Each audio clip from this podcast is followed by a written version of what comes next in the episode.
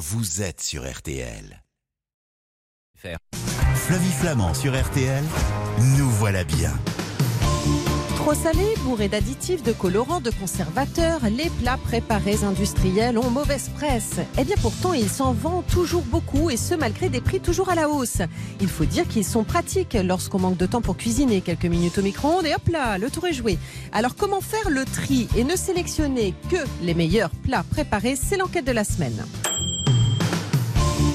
En pleine saison de la grippe et avec le retour du Covid, le thermomètre corporel est un accessoire indispensable. Et oui, à insertion auriculaire, frontale.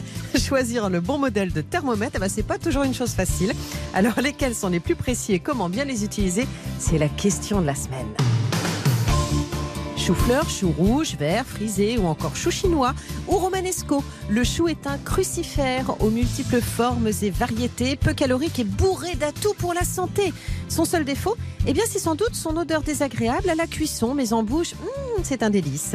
Alors comment bien cuisiner le chou? Ce sont les recettes de la semaine.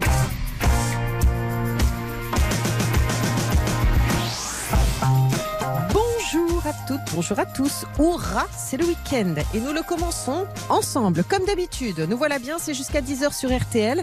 Je vous espère en grande forme, bien réveillés pour recevoir nos conseils malins et pratiques du samedi matin. Allons-y gaiement. Nous voilà bien sur RTL avec Flavie Flamand.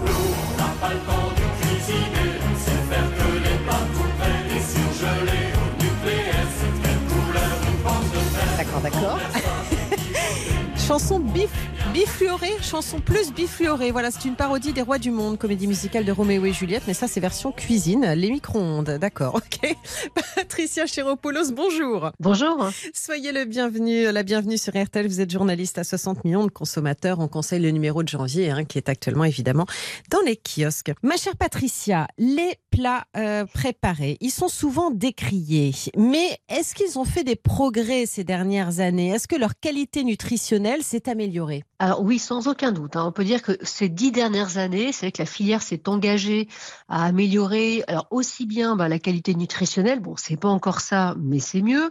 Euh, il y a également les additifs, globalement, il y en a moins. Et puis les emballages, puisqu'il faut pas oublier les emballages, hein, c'est quand même une grosse problématique, euh, notamment bah, réclamée par les consommateurs. Donc moins de plastique, plus de recyclables. Donc globalement, oui, c'est mieux quand même.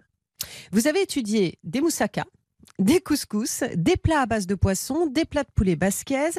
Euh, dans lesquels de ces produits est-ce qu'on risque encore de trouver le plus d'additifs, euh, le plus de colorants, de conservateurs? Alors, j'irais dans l'autre sens, c'est-à-dire globalement, les plats à base de poisson sont ceux, enfin, les plus vertueux d'un point de vue additif. C'est vrai que dans ceux-là, il n'y a quasiment pas d'additifs. Maintenant, dans chaque famille, il y a pas mal, il y a une majorité, on va dire, de produits qui sont sans additifs. Donc, c'est possible. Et inversement, eh ben, certaines marques plutôt vont quand même encore utiliser, abuser des additifs. Pas vraiment de famille, à part les poissons. Mais dans les trois, on trouve des très bons élèves, et on trouve des, bah, des moins bons, quoi. et, et au niveau des viandes, on en connaît l'origine parce que ça signifie quoi euh, d'origine UE euh, Il y a aussi tous les arguments marketing, vous savez, origine France, euh, sans additifs. Est-ce qu'on peut vraiment avoir confiance en ça? Alors, bah oui, qu'il y a quand même une obligation légale, on peut pas mettre n'importe quoi. Alors c'est vrai que origine UE, bah, on la trouve euh, notamment là dans, dans ce qu'on a vu dans les couscous et puis dans les poulets basquaises. En- pas tous, hein, mais effectivement, il y a souvent de la viande qui est marquée UE. Alors, bah, ça veut dire qu'elle est pas, elle vient pas de France. Hein, euh, alors, elle n'est pas non plus hors UE, donc on peut se dire qu'elle peut venir euh, de Hollande, de divers pays, des mélanges. Bon, évidemment, c'est toujours moins bien que Origine France, hein, c'est sûr. Après, il y a le prix aussi qui s'en ressent. En général, ça va avec. Après, les arguments marketing Origine France, bon, oui, bien sûr qu'ils vont le mettre en avant. En tout cas, quand ils vont mettre une quand ce sera de la viande euh, France, évidemment qu'ils vont le mettre en avant, hein, en sachant que ce n'est plus obligatoire. C'est qu'en France, euh, comme ailleurs, d'ailleurs en Europe, les produits, les plats préparés n'ont pas obligation de mettre l'origine de la viande. Donc quand ils la mettent, déjà c'est bien, et la plupart le mettent. hein. Et puis bah, après, comme ça, c'est un peu plus de transparence. Et maintenant, euh, quant au sans additifs, bah, là encore, on peut pas mettre n'importe quoi, heureusement. Donc si précise sans additifs, normalement, il n'y en a pas. Voilà. Donc a- euh, on nouveau- peut toujours vérifier. Il y a un nouveau Nutri-Score aussi euh, plus sévère hein, qui, va, qui va être mis en place euh, prochainement. Est-ce qu'il risque de pénaliser aussi hein, ces plats préparés? Est-ce qu'il faut éviter d'acheter euh, un produit avec un, un Nutri-Score CDE, enfin vraiment le, fond du panier? Ouais, alors le nouveau Nutri-Score, il n'est pas encore mis en place. Hein. Donc c'est courant 2023, la date exacte n'est pas précisée, mais ça devrait être donc mis dans d'ici quelques mois. et oui, il est plus sévère. Bah, en fait, il est plus sévère avec le sel, avec les fibres, avec les acides gras saturés. Donc, ça veut dire que globalement, la plupart des plats préparés vont être déclassés d'un rang. En gros, ils passent de B à C ou de A et B. Et puis, ben oui, évidemment, idéalement, acheter du A ou B. Hein. Du C, euh, allez, on va encore, mais en D ou E, on, peut éviter, surtout dans toutes les familles de nos produits préparés, on trouve des produits classés plutôt pas mal. Donc, autant éviter les plus mauvais, ouais. D'accord. Les programmes alimentaires minceurs, vous savez, qui tournent partout, type euh, comme j'aime, qui sont entièrement mm. préparés, qui sont livrés en box hebdomadaire, est-ce qu'ils sont de meilleure qualité que les, les plats préparés des supermarchés? Alors non, ils sont pas. On, en a effectivement intégré dans d'autres essais. Euh, ils sont plutôt de bonne qualité, hein, ça, euh, pas forcément mieux ni pire. Ils sont, ils sont plutôt bien classés. Donc ça, c'est vrai que d'un point de vue nutritionnel, composition, ils sont pas mal. On va pas parler du goût, euh, mais en tout cas, après, on peut aussi se demander est-ce que ça vaut le coup d'acheter via ces programmes minceurs? C'est toujours un peu compliqué, c'est assez c'est assez onéreux plutôt que d'aller aussi s'acheter des plats, euh, des plats mmh. préparés en grande surface. Hein. Ça, c'est une question à se poser. Parmi les plats un peu stars dans les plats préparés, euh, ce sont souvent des plats qu'on a la flemme de faire euh, chez soi. et je pense à la moussaka, par exemple. laquelle est-ce que vous nous conseillez? Et puis, bon, évidemment, laquelle a la, a, la, moins bonne note? Alors déjà, il faut savoir que les moussakas, elles sortent pas forcément très bien de notre essai, notamment parce qu'elles n'apportent pas beaucoup de protéines, elles contiennent pas beaucoup de viande. ど、Leur bon point, c'est qu'elles ont du bœuf qui est d'origine France. Voilà, donc on peut trouver qualité ou défaut. Alors maintenant, pour savoir quelle marque, en gros, bah nous, la Moussaka Leclerc arrive en tête parce qu'elle est euh, pas chère et elle est plutôt assez bonne qualité. Hein, c'est pas extra, mais ça va. Et puis, bah, à l'autre bout du classement, euh, Carrefour ou Lidl, euh, bon, bah, ne s'en sortent pas très bien. le principal défaut en général, c'est que c'est trop salé et puis ne contient pas de fibres. Enfin voilà, c'est pas. Ce sont des marques distributeurs à chaque fois. En tout cas, dans cette famille, oui, c'est vrai que aussi bien en haut du panier qu'au fond du panier, si je puis dire, ce sont des marques de distributeurs.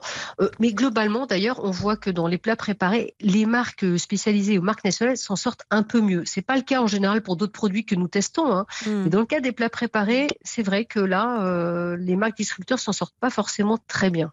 Et le couscous, Garbit? Pardon. Mais pour moi, le couscous, il est toujours Garbit. Oui, alors il y en a d'autres. Hein. Oui, oui, oui, oui. Et puis, c'est qui a été testé, qui est pas mal, mais qui n'arrive pas en tête. Hein. Mmh. Euh, alors là, d'ailleurs, c'est un Wet Watcher qui arrive en tête. Là encore, on l'a pas testé d'un point de vue du goût, mais euh, d'un point de vue nutritionnel. Et puis, il n'y a pas d'additifs. Hein. Ça, en général, ce qui arrive en tête, c'est qu'ils n'ont pas d'additifs. Ils sont plutôt bien nutritionnellement. Bon, écoutez, ils sont, ouais, c'est pas mal. Hein. Donc, euh, celui-là, alors que, bah, à l'autre bout, à l'autre bout du tableau, bah, Casino et Carrefour, ils s'en sortent pas forcément très bien. On n'a pas de catastrophe, hein, mais ils sont. Le gros point noir en général, c'est le sel. Parfois pas assez de protéines, pas assez de fibres. Et puis, ben, le casino, par exemple, euh, ben, il a des additifs, hein, euh, des épaississants, par exemple, épaississants, colorants. Donc, euh, Ouais, non, c'est pas terrible, c'est vrai, ça pourrait faire mieux. Bon, dans un instant, vous allez continuer à distribuer les bons et les mauvais points au nom de 60 millions de consommateurs. Ensuite, on parlera thermomètre avec, euh, je, suis ravie de parler de ça, avec Audrey Vaugrante. Non, c'est vrai, ça va être intéressant. Et alors, inutile de vous dire que la fin de l'émission avec Sonia Esguignan pour parler du chou, là, ça va être l'apothéose. On se retrouve dans un instant pour la suite de Nous voilà bien. Flavie Flamand sur RTL, Nous voilà bien. Jusqu'à 10h sur RTL, nous voilà bien avec Flavie Flamand. Dites-moi, votre thermomètre, vous le mettez où? Non, mais puis vraiment, est-ce que. Est-ce que vous savez quelle est la méthode la plus efficace? Pardon, on va en parler. Non, mais c'est un sujet super sérieux avec euh, Audrey Vaugrante dans un instant. Sonia Esgulian sera là aussi pour nous donner des super recettes sur le chou. Mais pour l'heure, on continue euh, notre conversation autour des plats préparés avec Patricia Chéropoulos. Ah non, mais c'est vrai, on pose des questions essentielles dans cette émission. Patricia Chiropoulos, vous êtes journaliste à 60 millions de consommateurs. Vous, vous êtes, euh, vous avez forcément aussi mené l'enquête sur les thermomètres, je suis sûre. Oui, exactement, il y a quelques mois. Bah voilà, c'est ça. Donc c'est un sujet pas sérieux. dévoiler les résultats. Ah bah non, bien sûr que Oui, non. Et puis bien c'est sûr. c'est Audrey Vaugrande qui, qui viendra dans un Ben instant voilà. justement nous, nous donner euh, le résultat de son étude. Mais c'est un sujet qui peut paraître rigolo comme ça, mais qui en fait ne l'est pas euh, tant. Et c'est important de l'aborder, tout comme les plats préparés avec vous. Vous savez, en tout début d'émission, vous nous avez parlé, Patricia Chiropoulos, des plats préparés à base de poisson qui seraient quelque part euh, euh, ceux qui auraient le moins d'additifs, hein, ou en tout cas euh, ceux vers lesquels on pourrait Oui. se tourner le plus en sécurité. Euh, quels sont euh, ceux que vous nous conseillez déjà? Euh, Cabillaud, saumon, même combat? Euh, non, pas tout à fait. Alors, bah, globalement, le, le cabillaud sort mieux parce que Mm. d'abord, euh, on, a, on, a, obs- on a mesuré aussi, enfin, on a, on a pesé, donc il y a plus de poissons dans les plats à base de cabillaud qu'à base de saumon, déjà. Ouais. Donc, ça veut dire plus de qualité de- d'ingrédients nobles et puis plus de protéines aussi. Et puis, ils sont pas gras, parce que le cabillaud n'est pas gras, et ils sont moins salés que les autres. Donc, euh, voilà, à choisir si on veut un plat de poisson, le plat de cabillaud sera plutôt très bien. Maintenant, euh, pu- puisque vous voulez un petit classement, donc là, nous avons bah, en tête Picard, euh, qui est globalement bien placé. Hein. Picard s'en sort bien. Et là, c'est vrai que le, leur plat cabillaud, qui n'est pas donné, hein, c'est quand même des, des plats qui sont au-dessus de. Après, c'est au kilo, hein, au-dessus de 10-15 euros le kilo. Donc la portion, c'est 5-6 euros. Bon, mais c'est des bonnes portions. Donc le cab- et puis un verre à l'autre bout, ben le Leclerc euh, n'est pas euh, voilà n'est pas le champion, on va dire. C'est pas non plus la catastrophe, mais il est encore un petit peu salé et puis ben apporte un peu moins de protéines que les autres. D'accord. Donc voilà. Euh. Mais un peu moins cher aussi. Côté saumon, hein, voilà, on a un plat, bah, encore une marque nationale en tête, un Dossi, et puis euh, après euh, Monir Anou, qui est pas euh, qui est pas hyper bien classé, mais là encore, euh, on lui reproche surtout ben, pas, pas beaucoup de fibres et pas beaucoup de protéines. Voilà. Ok. C'est tellement plus sympa. Alors, je sais qu'on n'a pas toujours le temps de le faire, hein, mais d'essayer au moins de faire des trucs maison. Le poulet basquez, par exemple. Moi, je me suis lancée une fois. Bah, il était pas mal, mon poulet basquez. Ce sont les plus vertueux ou pas des plats préparés? D'après le Nutri-Score, c'est vrai que bon, il y a des poissons, hein, on en parlait, mais si on, on cherche de la viande, c'est vrai que il- là, beaucoup sont A, ils vont passer en B, Ouais. mais ça reste encore correct. hein. Et puis bon, ils sont quand même bon, salés, mais euh, ils sont peu gras, ils apportent des protéines quand même. Alors les fibres, là, vous voyez, justement par rapport à la recette traditionnelle, nous on a un peu cherché. Normalement, c'est des piments, poivrons, tomates. Euh, Ben là, on, c'est très loin dans la liste d'ingrédients. Donc c'est bon, Mm. du poulet, oui, de la sauce, mais les légumes, il y en a peut-être pas assez. hein. Ça c'est, Mm. enfin rien n'est parfait dans le monde des plats préparés. hein. Voilà. Donc euh, bon, là aussi, on a un, un beau panel et puis s'en sortent plutôt globalement pas mal, mais on va plutôt aller aussi ben, Picard, euh, Fleury Michon. C'est plutôt, Ok. ils sont plutôt en tête. hein. Voilà. À quelle fréquence on peut manger des plats préparés industriels sans mettre sa santé en danger? Parce que euh, voilà, baser l'ensemble de son alimentation sur, euh, sur ce genre de produits, c'est peut-être pas non plus une bonne idée. Hein Non, bah d'abord parce qu'il faut aussi des produits frais. Donc là, Ouais. forcément, ils ont été quand même transformés, donc moins de vitamines, hein, moins, moins- donc moins de minéraux, d'une part. D'autre part, le sel surtout. Vraiment, c'est le point noir. Le sel, on l'a déjà soulevé, mais c'est quelquefois c'est la presque une portion peut apporter presque la moitié des apports conseillés, qui sont de 5 grammes par jour, rappelons-le. Donc c'est beaucoup. Donc imaginez que si vous en mangez au moins une fois par jour, plus les autres choses que vous ingérez, charcuterie, fromage, etc. Donc non, alors les spécialistes disent entre 2 et 3 maxi par semaine. Donc après, vous pouvez, euh, euh, voilà, on alterne avec des salades à midi ou d'autres plats. Mais Mm. Pas- ne pas en abuser, ça c'est certain. Merci beaucoup, ma chère Patricia Chiropoulos. Je rappelle que vous êtes à 60 millions de consommateurs et que le magazine est actuellement en kiosque. À la prochaine pour une nouvelle enquête, Patricia. Oui, avec Merci plaisir. Au revoir. Nous voilà bien sur RTL avec Flavie Flamand.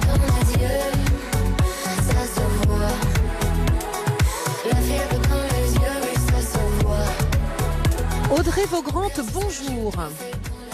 Bonjour. Soyez la bienvenue sur RTL. Vous êtes journaliste à Que Choisir. Le numéro de janvier est en kiosque lui aussi. Bon, alors vous vous êtes attaqué au euh, sérieux sujet du thermomètre et de la Voilà, c'est ça. fièvre. C'est- Mais, mais moi, j'adore ce genre de sujet. Euh, tiens, on est fiévreux à partir de quelle température d'ailleurs? Euh, généralement, on dit qu'on est fiévreux à partir de 38 degrés. Après, il y a la fièvre et la façon dont on tolère la fièvre, ce qui fait que certaines personnes vont se sentir très très mal à partir de 38 degrés, Mhm. et puis d'autres vont bien tolérer la fièvre jusqu'à euh, carrément 39,5. D'accord, ok. Et il y a des variations en fait de température entre les personnes? On- Enfin, moi, je sais qu'au moment, euh, par exemple, de, de l'épidémie de Covid, enfin la première vague, on nous prenait notre température quand on arrivait à RTL, et j'étais parfois surprise d'avoir 36,4 de température, et, euh, et c'était la température au pistolet d'ailleurs. Et, euh, et voilà, on- n'a pas tous la même température corporelle, si? Euh, non, effectivement, vous avez raison. euh, la température, elle peut varier en fonction de chaque personne Mm. et puis aussi en fonction de, de la journée. C'est aussi un paramètre. Elle, elle évolue au, au- au fil de la journée. Euh, L'idéal, c'est de prendre sa température, euh, bah, comme on a pu le faire en fait pendant la pandémie, euh, au tout début de la pandémie. Quand on n'a pas de fièvre, ça permet d'avoir un repère. Et il faut savoir que souvent, la fièvre, elle n'est pas à 37,5. Ça, c'est un mythe euh, qui euh, existe depuis très longtemps, mais euh, la température normale serait plutôt autour de 36,6 et non pas 37,5 comme on l'a longtemps pensé. Très bien.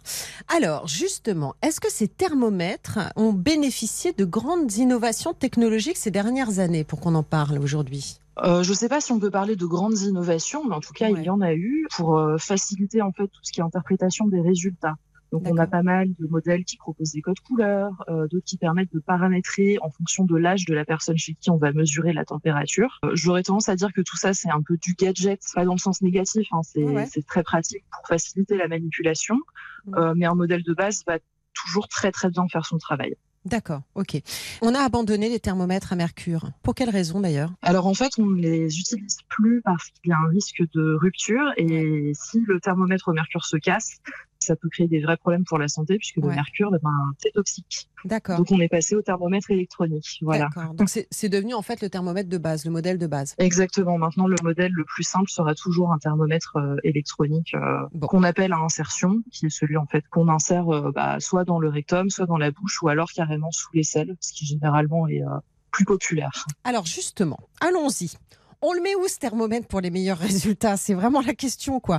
La mesure la plus fiable, c'est où? Alors j'ai une mauvaise nouvelle. Euh, la mesure la plus fiable, c'est aussi celle qui est le plus souvent perçue comme désagréable. ah bah, C'est le rectum. Euh, c'est une mesure rectale. Ah Voilà. bah voilà. Ah oui, forcément. Euh, c'est vraiment ce qui va le mieux refléter la, la température à l'intérieur du corps, donc de savoir si on a vraiment de la fièvre ou pas. Après, quand euh, on est capable de garder la bouche fermée sans pression extérieure, on Mhm. peut prendre une mesure au niveau de la bouche. C'est un assez bon reflet de la température intérieure et euh, c'est globalement assez fiable. Par contre, l'aisselle, il faut vraiment qu'on laisse tomber.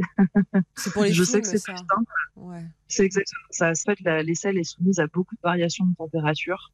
Donc, ça va permettre de- d'avoir une bonne mesure, mais pas qui reflète bien celle qu'on a à l'intérieur du corps. On est bien d'accord qu'on n'utilise pas le même thermomètre en fonction des endroits dans lesquels on le met. Non, moi, ce que je conseillerais, c'est plutôt d'acheter un thermomètre euh, pour chaque utilisation et puis de mettre une petite étiquette, euh, histoire de pas se tromper. Allez, on va se retrouver dans un instant pour la suite de cet entretien autour du thermomètre. Euh, à tout de suite, Audrey. Ensuite, Sonia Esguignan nous rejoindra. Nous voilà bien sur RTL avec Flavie Flamand. Nous voilà bien sur RTL. Avec Flavie Flamand. Sonia Esguignan nous attend. Elle est peut-être dans sa cuisine d'ailleurs, en train déjà de cuisiner le chou. Elle sait les planter, elle sait les cuisiner. Et puis nous sommes avec Audrey Vaugrante pour parler du thermomètre. Grâce à vous, ma chère Audrey, vous êtes journaliste à Que choisir et vous avez mené l'enquête et vous venez effectivement de nous confirmer ce dont on se doutait parce que c'est finalement la méthode traditionnelle hein, pour prendre la température. En tout cas, moi j'ai l'impression à mon âge que euh, la mesure la plus fiable était la mesure rectale. On peut également prendre sa température dans la bouche, mais on oublie sous les aisselles. Ça, c'est dans les films américains euh, et c'est véritablement pas une bonne façon, en tout cas une façon fiable de savoir si l'on a de la fièvre ou pas. On est bien d'accord qu'il faut acheter un thermomètre pour chaque usage et qu'il faut lui mettre une petite étiquette pour éviter de se tromper. Euh, Est-ce qu'il faut ajouter des degrés d'ailleurs pour interpréter le résultat? J'avais entendu ça concernant la mesure euh, dans la bouche. Oui, euh, tout à fait. Pour, pour la mesure dans la bouche, il faut ajouter à peu près euh, 0,5 degrés Oh à ce qu'on a mesuré. Donc, le- la fièvre sera à peu près à 37,5. Ok, d'accord. Je pense aux jeunes enfants parce que bon, nous, nous sommes adultes, euh, voilà. Mais, euh, mais la méthode, euh, justement, est le thermomètre que vous pouvez conseiller pour les petits? Alors pour les petits, j'aurais tendance à conseiller un thermomètre, donc ce qu'on appelle les thermomètres à insertion. Euh, il faut savoir qu'il y a des embouts souples qui sont disponibles. Ouais. Euh, donc, euh, privilégier un embout souple. Et puis, pas hésiter à utiliser aussi de la vaseline pour éviter les blessures au moment de l'insertion. Mm. Et puis, euh, rester à l'écoute aussi. Hein. Son enfant, si, euh, si ça lui fait mal, il saura très bien l'exprimer. Ok, d'accord. Vous avez mené donc une étude, les thermomètres les plus performants et ceux qui obtiennent les meilleures notes au test et évidemment la plus mauvaise note parce que nous on aime bien distribuer les bons et les mauvais points ici. Alors pour ce qui est des modèles à insertion, il n'y a pas vraiment de modèle qu'on va déconseiller, ils sont Mm. tous fiables. Euh, celui qu'on a le mieux noté, euh, c'est un, un thermomètre de la marque Emma, Tiens donc, qui a aussi l'avantage d'être vraiment peu coûteux, il coûte seulement 5 euros. Euh, c'est quand même le gros avantage de ces thermomètres, hein. ils coûtent vraiment pas cher. Et la deuxième meilleure note de notre test, c'est un modèle auriculaire, donc on insère dans l'oreille pour mesurer la température du tympan. euh, de la marque Medisana, mais par contre, lui, il va coûter 45 euros, ce qui est quand même euh, beaucoup, beaucoup plus cher. Carrément. Et alors les moins bonnes notes? Alors pour les moins bonnes notes, on, on va faire euh, un tarif de groupe, si je puis dire. Mm. Euh, on a déclassé tous les thermomètres frontaux parce que en soi, ils sont précis. Si on leur présente une surface, ils vont la mesurer comme il faut. Mais comme la mesure du front n'est pas fiable, on a choisi de ne pas recommander ces thermomètres. Ah d'accord, bon, on va y revenir. Vous nous avez parlé il y a un instant du thermomètre euh, auriculaire. Il y a une façon particulière de prendre sa température dans l'oreille? Alors oui, il y a une petite manipulation à faire au moment d'introduire l'embout. Euh, c'est de tirer le, le pavillon de l'oreille, euh, donc là où on met les boucles, Mhm. vers l'arrière et vers le haut. Ça va permettre de bien prendre la mesure au niveau du tympan. D'accord. Le thermomètre frontal. J'en ai un, moi. Et on m'avait conseillé ça en plus, mais c'est dingue en me disant c'est c'est super bien. C'était mon, mon pharmacien qui m'avait dit ça. Et on est bien d'accord que c'est sous forme de pistolet. Oui, tout à fait. Et euh, il faut dire qu'ils sont vraiment, vraiment plus pratiques que les thermomètres à insertion. On peut Bah leur oui. concéder ça. D'accord, ok. Mais alors, euh, sous forme de bandelette euh, numérique, là, c'est toujours utilisé ça? C'est précis ou pas? Alors non, ça, il faut vraiment oublier parce que c'est pas fiable euh, au niveau de le- l'endroit où on prend la mesure, le front. C'est Mm. pas un bon endroit pour mesurer la température. Et par ailleurs, le résultat est absolument pas précis. Souvent, c'est des échelles de couleurs. D'accord, donc je- je- j'oublie et je m'achète un bon thermomètre à insertion euh, rectale euh, Emma à 5 euros. C'est ça, en fait, ce que vous me conseillez de faire. Globalement, oui, c'est ce qu'il y a de mieux à faire. D'accord, ok. Bien écoutez, je vous remercie pour tous ces conseils. On a appris plein de choses grâce à vous. Et alors que le thermomètre frontal qui coûte une blinde, hein, il faut quand même le dire, euh, n'est pas un thermomètre euh, fiable. Donc euh, au moins, euh, on le sera. Comme quoi, parfois, il faut juste aller vers les choses simples hein, et puis efficaces qu'on a depuis si longtemps. Merci beaucoup en tout cas, Audrey Vaugrande, pour cette petite Merci conversation du matin dans Nous voilà bien. Je rappelle que Que choisir est actuellement en kiosque. Ah bah tiens, il nous reste une minute pour accueillir Sonia Esguignan. C'est dans un instant. Au revoir Audrey. Au revoir. Nous voilà bien sur RTL avec Flavie Flamand. Vous reconnaissez la musique, ma chère Sonia? Ah oui, quel bonheur. On va aller faire un petit concours de paix, hein À la Attention fraîche, aux extraterrestres. au coucher du soleil. Vous avez bien un banc dans votre jardin, non Non, mais là, on va pas y arriver. là. Je pense que l'émission de tous les dangers. On va marquer une courte pause et on va se retrouver dans un instant. On va parler du chou avec vous, Sonia. Dans Nous voilà bien. À tout de suite. Flavie Flamand sur RTL, nous voilà bien. Jusqu'à 10h sur RTL, nous voilà bien avec Flavie Flamand. Nous voilà bien, c'est jusqu'à 10h et on va accueillir Sonia Esguignan et on va se remettre une petite musique de la soupe au chou pour vous accueillir, Sonia. Je sais pas pourquoi, mais ça me met le cœur en joie. Si.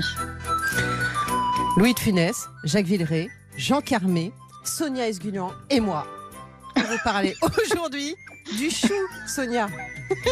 Non, mais Ah oui, si on y arrive. Non, oui, exactement. Si on est- En plus, j'adore le chou.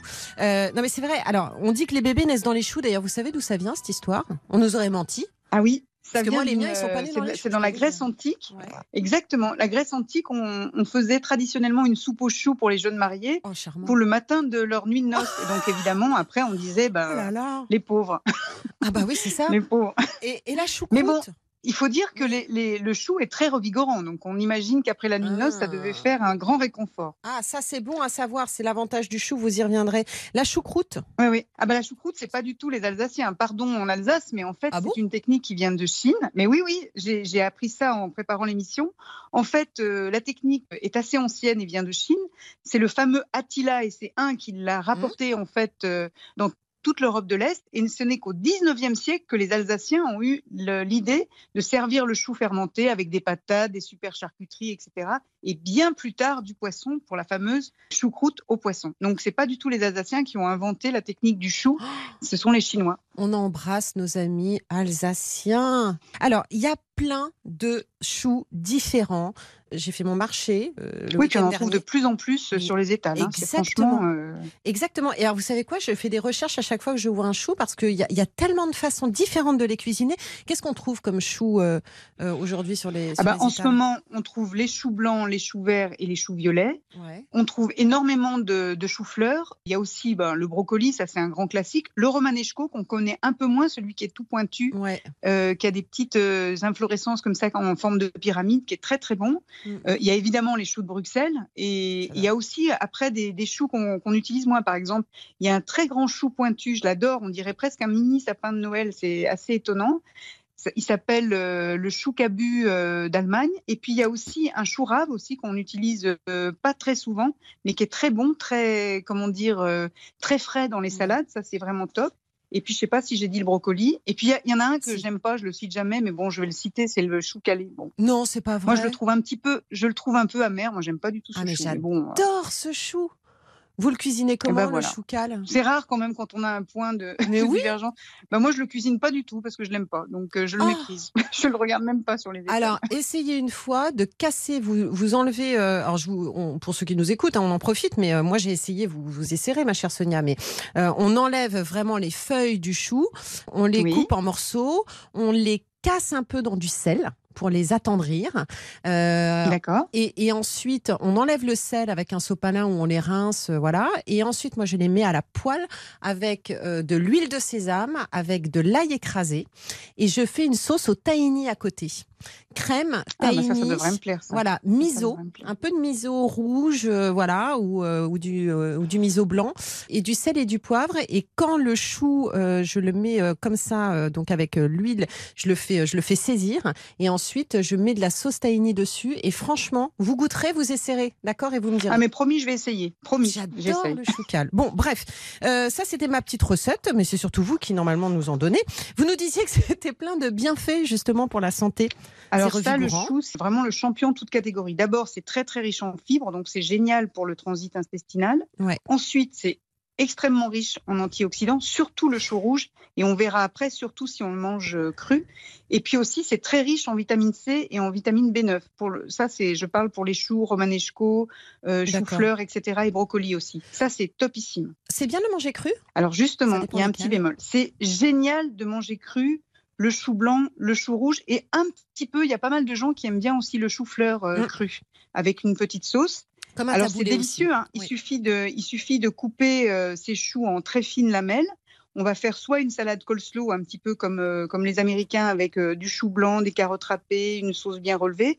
On peut faire aussi un peu comme les Japonais, avec une mayonnaise légère et du sésame, une salade de chou blanc. Moi, j'aime bien, en fait, en ce moment, faire avec des oranges et des graines de grenade, Ouais. de faire le chou rouge émincé. C'est une merveille, C'est très très ça. bon avec une bonne huile de noisette. Le gros avantage, c'est que manger du chou cru, ça apporte énormément de vitamines et de minéraux, mais en revanche, c'est difficile à digérer. Et là, on entre dans le vif du sujet. Ah. Ça nous apporte les petites flatulences qu'on adore. Donc on pète. Voilà, et on pète euh, allègrement. Parce que, en fait, le chou fait partie du top 5 des ingrédients qui font péter. Donc là, on est sûr de battre. euh, c'est pas un hasard si euh, dans la soupe aux choux avec Louis de Funès et le fameux extraterrestre, on mange de la soupe aux choux et pas une soupe aux champignons, par exemple. mais- Ça marcherait moins. Il y a une solution ou pas? Oui, alors la solution, bah alors, on perd un peu des vitamines, mais la solution, c'est de faire blanchir le chou. Alors, par exemple, dans de l'eau salée, on fait pré-cuire euh, les différents choux, que ce soit euh, le chou de Bruxelles ou euh, les autres choux verts, etc. On les fait blanchir et ensuite on les cuisine. Et là, on remarque qu'on a nettement moins de flatulence. Alors, ce qu'il y a aussi pour certains de désagréable dans le chou, c'est son odeur quand on cuisine. Comment est-ce qu'on peut Ah oui, euh, non, ça c'est ça c'est euh, terrifiant. Alors, il y a une petite astuce qui atténue, mais pour- franchement, pour en- enlever complètement l'odeur du chou, c'est pratiquement impossible. Moi, j'ai une astuce, c'est que dans l'eau de cuisson, je mets des croutons bien rassis. Je pense que, alors je sais pas comment ça fonctionne exactement chimiquement, mais je pense que ça retient un petit peu les bon. odeurs dans les, petits croutons. Euh, L'amertume aussi des choux de Bruxelles. J'essaie d'en faire à mes enfants, j'adore ça, mais les garçons me disent que c'est vraiment, euh, ça ne leur plaît Bah, pas. en fait, il faut faire un peu comme les, les endives. Il faut ajouter un tout petit peu de sucre. Alors, soit par exemple, on peut ajouter euh, du miel. On peut ajouter un zeste d'orange avec le jus d'orange. Quand on a fait blanchir le chou de Bruxelles, puis on le met dans la poêle ou la sauteuse, on va le faire revenir. Et presque en fin de cuisson, on ajoute soit le miel, soit le, le jus d'orange avec les zestes. Ou alors, on peut ajouter aussi un peu de sauce soja sucrée, celle qui est bien douce. Mm. Et ça va adoucir un petit peu le. Ça, je suis d'accord, le chou de Bruxelles, ça peut avoir comme ça une petite note amère euh, en fin de bouche. D'accord. C'est pas top. On passe aux recettes?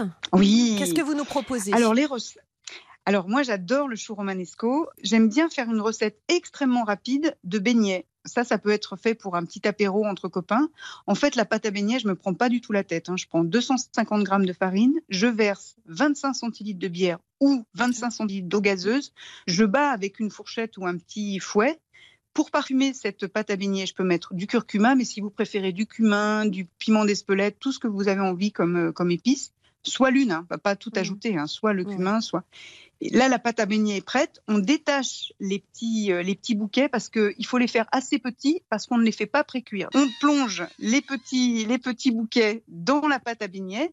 Puis on les plonge dans un petit peu d'huile, alors plutôt de, de l'huile de tournesol qu'on aura fait euh, chauffer dans, une, dans une sauteuse. On les fait cuire assez rapidement. Ça cuit 2-3 minutes à peine.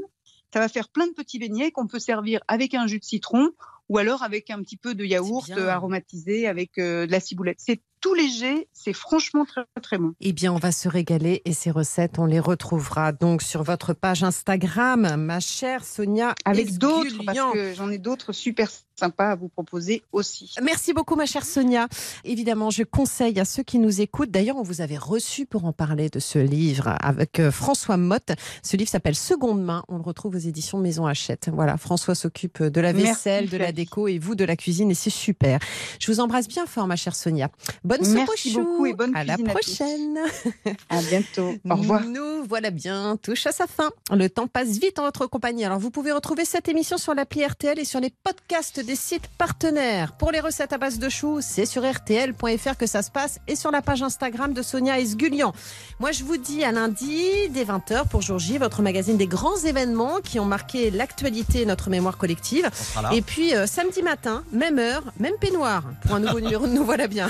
Je veux vous voir pareil, hein, même pyjama. Promis. Allez, passez un très bon week-end à l'écoute d'RTL. Je vous embrasse. On file dans le studio d'à côté. Ouais. Oui, parce que se prépare l'équipe d'RTL vous régale. On va retrouver euh, juste après le journal. Euh, bonjour Jean-Michel d'ailleurs. C'est quoi le programme aujourd'hui, Jean-Michel Zeka? Bonjour Flavie. Bah, le programme, c'est qu'on va parler, euh, on va parler agrumes et on va parler charcuterie. Et vous allez voir que ce n'est absolument pas incompatible. C'est super. À tout de suite.